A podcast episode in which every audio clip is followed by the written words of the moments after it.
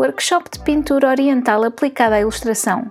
Workshop de desenvolvimento técnico-cultural por Luna Kirsch. Descubram este e outros workshops em workshops.lunakirsch.com.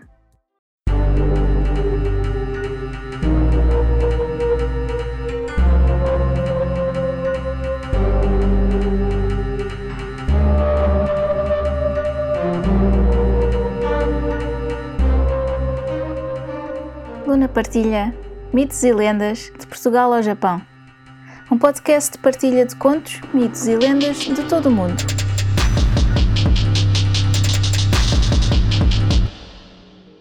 Uma nota antes de começar. Todos os contos, mitos ou lendas têm versões ou variações. Esta versão que vou contar é só uma das muitas que foram passadas de geração em geração. Pode não ser a versão que conhecem, mas espero que gostem.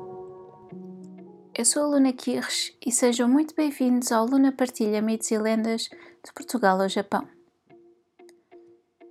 Continuando as lendas portuguesas sobre os lusitanos, e não querendo ir pelo caminho mais fácil de passar pela lenda sobre Viriato, hoje trago-vos uma lenda paralela a este. Esta lenda foi retirada do site infopedia.pt. Lenda do Belo Soldório. Viriato, que começara por ser pastor nos, dos Montes Hermínios, foi o grande líder da revolta lusitana contra os invasores romanos. A sua coragem e destreza eram tão grandes que, com um efetivo de homens muito inferior ao poderoso exército de Roma, conseguiu derrotar várias vezes os romanos. Com o tempo, o exército de Viriato cresceu, chegando a formar-se um corpo especial de guarda a Viriato, os Soldórios, constituído apenas por voluntários dispostos a morrer por ele. Um dia, ao acampamento de Viriato, chegou um jovem louro de olhos azuis e de aparência frágil, que se dispunha a oferecer-se como voluntário para a guarda de Viriato. Foi recebido com certa troça por parte de Viriato, que não acreditava muito nas suas capacidades como guerreiro. Contudo, depressa mudaria de opinião. Fazendo sempre questão de combater ao lado do grande chefe, o jovem voluntário revelou-se um extraordinário soldado, leal e dedicado impressionante Viriato. Muitas vitórias se sucederam até que, no período de tréguas, Viriato casou com a sua amada Vaníria e um dia levou-o à tenda do seu soldório preferido para lhe o apresentar.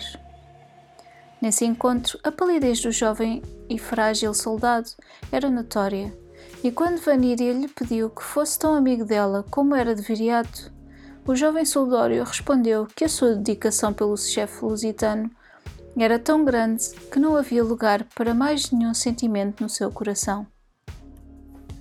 Passado alguns anos, os romanos que não conseguiam vencer Viriato, com uma luta leal, procuraram entre o seu exército um traidor que o apunhalasse a troco de dinheiro lhe cortasse a cabeça para que fosse entregue ao cônsul romano. Mais tarde, os soldados lusitanos foram encontrar o jovem soldório abraçado ao corpo decapitado de Viriato, chorando desesperadamente.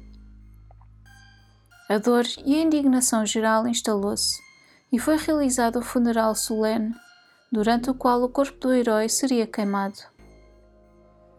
Quando já se erguia uma grande fogueira, os soldados de Viriato quiseram escolher o seu sucessor como era tradição. Todos apontaram para o frágil e louro soldado que, sem uma palavra, e de cabelos soltos ao vento se levantou e se aproximou da fogueira onde o corpo de Viriato ardia. Lentamente, perante todos, despiu a armadura e as roupas que trazia. Os lusitanos verificaram com espanto que o soldado era afinal uma bela mulher que confessou ter se disfarçado para poder estar perto do homem que amava até à morte.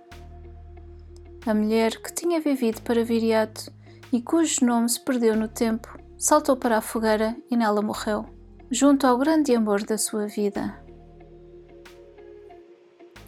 Espero que tenham gostado. Muito obrigada por estarem desse lado e até ao próximo conto. Se gostaram deste podcast, subscrevam, deixem um comentário simpático e uma avaliação de 5 estrelas. Gostariam de partilhar um conto, um mito ou uma lenda? enviem para o e-mail mitoselendas.lunaquirres.com. Descubram mais no Instagram Luna Partilha. Podem apoiar este podcast através do PayPal ou comprar um café. Vejam os links na descrição. Muito obrigada e até ao próximo conto.